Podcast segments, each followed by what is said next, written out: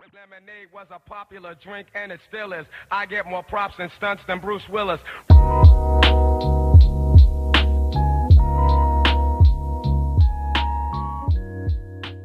Olá a todos, o meu nome é Gabriela Francisco e sejam muito bem-vindos a mais um episódio da Humana. O tema de hoje que eu decidi escolher para esta semana é como parar de ligar ao que as outras pessoas pensam de ti. Quando eu falo neste tom, quando eu falo neste tipo de expressão e forma de pensar, não significa que temos que criar uma pele dura e virar uma pessoa fria para não ligar ao que as outras pessoas dizem. Eu ainda, e posso admitir, continuo ainda a ligar muito sobre aquilo que pensam de mim. E muitas vezes isso afeta-me de uma forma que eu gostava que não me afetasse. Só que este ano eu pensei exatamente no início do ano que queria dar uma chance de não pensar sobre aquilo que pensam de mim, se quer se faz sentido, mas hum, acho que tem sido um, de uma, tem sido um dos desafios maiores e eu acho que durante muito tempo continuará a ser um dos grandes desafios, só que a ideia é dar uma voltinha por cima e é isso que eu vou falar. Eu acho que nós, quando somos mais pequenos, não temos bem noção do que é que os outros pensam de nós nem muito menos queremos saber. Eu tive alturas da minha vida em que era completamente alvado sobre aquilo que pensavam sobre mim. Imaginei, eu até mais ou menos até ao quarto, quinto ano não tinha bem noção do que é que pensavam sobre mim ou levava isso a peito ou queria saber, só que de facto é quando nós entramos na fase da adolescência e começamos a tentar meio descobrir o que é que nós queremos fazer ou quem é que nós somos e essas questões que vão aparecendo, pelo menos para mim apareceram assim um bocadinho mais cedo, porque quinto, sexto ano ainda não se pode não sei se pode dizer que seja já uma parte da adolescência muito forte, mas que rapidamente eu vi naquele tempo, perdi-me meio um bocadinho porque estava sempre focada exatamente do que é que eu deveria ser e o que é que era suposto parecer. Por exemplo, eu via na televisão um, chegava sabia ao sétimo ano e eles eram já super avançados. E eu olhava para mim e não era nada daquilo. E então para mim aquilo era totalmente alvado e achei sempre, pensavam de mim coisas que provavelmente nem sequer pensavam. Portanto, conseguir não pensar tanto sobre aquilo que pensam sobre mim tem sido uma batalha a travar, tem sido basicamente o gol da minha vida.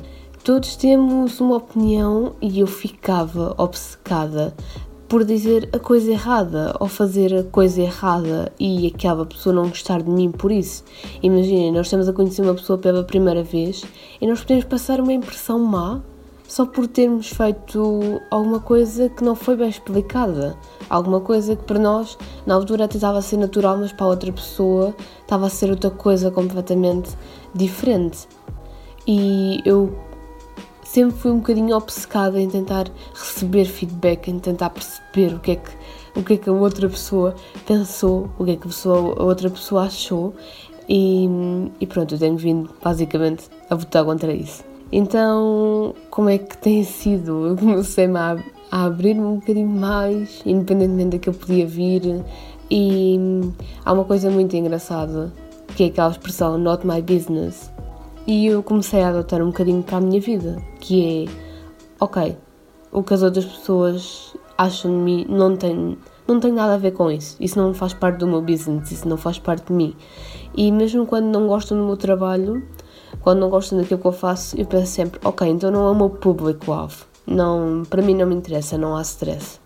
O que é que acontece quando começa aquela espiral sobre o Covid, sobre o que começa a pensar sobre o que acham de mim, o que disseram de mim? Isso não é da minha autoria, isso não é um problema meu, não é o meu business. A verdade é que aquilo que dizem sobre ti, aquilo que acham sobre ti, não se pode controlar. Não se pode pura e simplesmente dizer à outra pessoa não digas ou eu não sou assim. A opinião é muito relativa, mas imaginem, eu sou praticamente exatamente igual em todas as circunstâncias da minha vida E aquilo que acontece é que duas pessoas totalmente diferentes podem ter duas imagens totalmente diferentes de mim. Uma pessoa pode achar que eu fui super divertida e outra pode achar que fui super escandalosa. Ou então uma pessoa pode achar que eu sou uma pessoa super chill, super informável e outra pessoa achar que eu sou descuidada. Faz muito parte da nossa forma de ver, faz muito parte da nossa forma de pensar e então isso é uma coisa que temos que seguir em frente.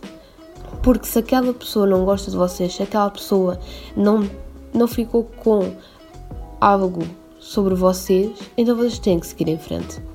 A coisa mais engraçada no meio disto tudo é que nós somos as pessoas que nos conhecemos melhor. Porque imaginem, desde manhã até à noite vocês são as únicas pessoas que vos ouvem, que sabem o que é que têm que fazer, que passam o dia com vocês. Nós somos as pessoas que, consciente ou inconscientemente, somos as pessoas que nos conhecemos melhor. Somos as pessoas que ouvem os nossos pensamentos, que sabem as nossas intenções, que sabem a nossa verdade, que sabem os nossos segredos. E se aquela pessoa diz que vocês são de determinada forma e vocês sabem que não o são, ao fim do dia vocês têm que arranjar conforto com a vossa verdade e deixar seguir. Outra das coisas muito importantes no meio deste diz que disse ou penso que disse é arranjar as fontes credíveis. Primeiro que tudo, quem é que está a dizer isto? É alguém que me ama? É alguém que me é próximo? É alguém que se preocupa comigo? Ou é alguém completamente aleatório que não me conhece? Ou alguém que vi há dois dias atrás? Ou alguém que me viu dois minutos? Isto é muito importante, porque vocês começando mais ou menos a perceber quem é que diz o quê e vocês aí percebem logo mais ou menos as intenções. Às vezes alguém muito próximo de nós diz algo e não é para nos magoar, é porque se preocupam. Muitas vezes as pessoas que mais implicam connosco nem sequer são físicas, são virtuais. E muitas vezes há muito hate na internet, há muita forma de dizer: Olha, eu não gosto disso, tu não prestas, ou e imaginem, eu cheguei a ter um canal no YouTube e eu às vezes publicava e eu cheguei a ter vídeos em que tinha vários comentários super positivos, mas havia vá um, um no meio daqueles todos que não era positivo. Era só mesmo para magoar, só mesmo para chatear. E eu era capaz de não ligar aos outros comentários para me focar naquele. Para pensar, ok, o que é que eu fiz de mal? Ok, porque é que esta pessoa não gostou disto? O facto é que ninguém vai concordar com as mesmas coisas que tu, ninguém vai gostar exatamente das mesmas coisas que tu e temos que aceitar, porque eu podia não me ter focado naquele comentário e ligar às coisas boas, podia ter visto os outros comentários e ficar, ok, no meio destes 30 comentários eu tenho um negativo. Perder tempo a falar mal, a ser tóxico acerca de alguém, acaba por ser até um pouco triste, sabem?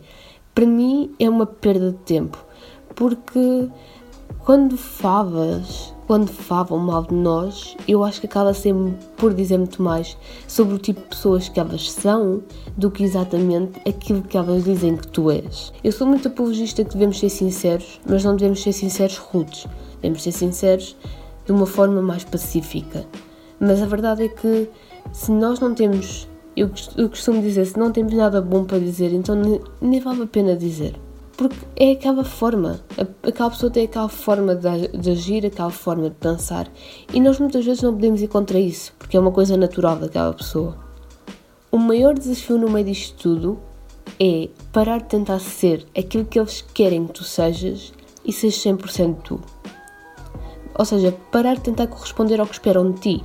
Fingir que gostas de algo que não gostas para agradar. É verdade que nós somos todos diferentes, gostamos de coisas diferentes, mas o que é facto é que se tu estiveres a fingir que algo gostas de algo que não gostas só para agradar, então isso está bem longe de um princípio de uma relação saudável, seja ela qual for.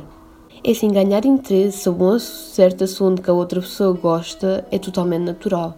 Às vezes começamos a interagir com as pessoas e aquela pessoa mostra-nos determinado cantor, determinada coisa e nós começamos a, a, pesquisar um bocadinho mais, começamos a ouvir e entretanto quando já demos por nós já temos os três álbuns a rodar. Mas se fores sentir obrigado, obrigada a gostar, então isso já não é saudável, isso já não é seres tu mesma, isso é estar a provocar uma, uma imagem de ti, uma versão de ti que não existe. Porque nós temos coisas que gostamos, temos coisas que acreditamos, temos coisas que não gostamos.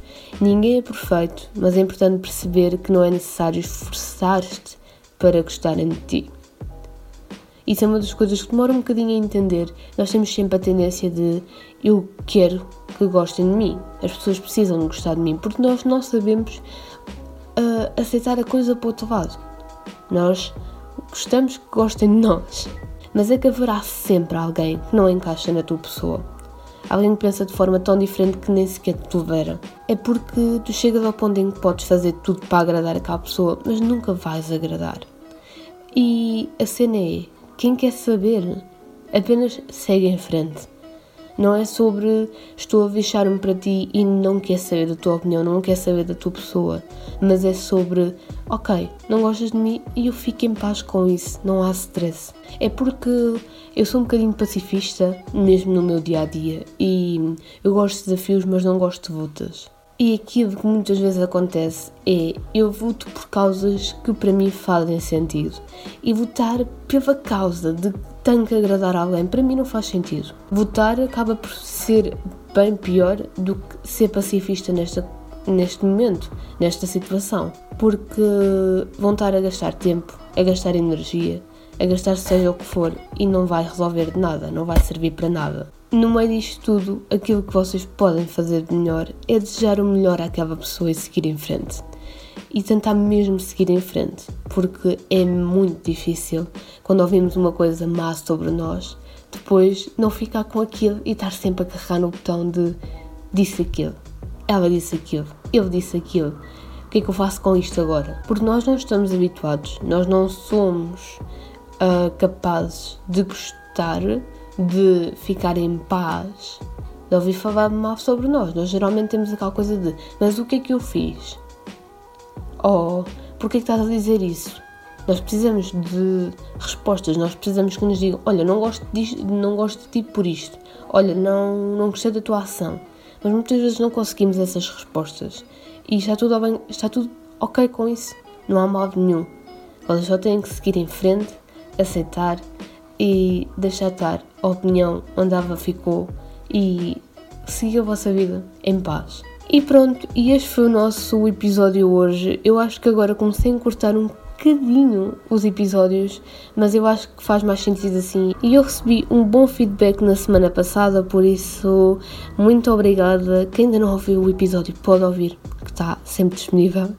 E entretanto, eu alterei o meu nome do Instagram, agora Gabriela F underscore humana e lá podem ficar com os moods todos e saber mais sobre os podcasts e as coisas que andam a acontecer. Não sei em que plataforma é que estão a ouvir o podcast, mas o podcast está disponível uh, em três plataformas, no Spotify, no iTunes e no YouTube. Só vos tenho a agradecer pelo carinho que eu recebi mesmo pelo último episódio e por estar aí desse lado.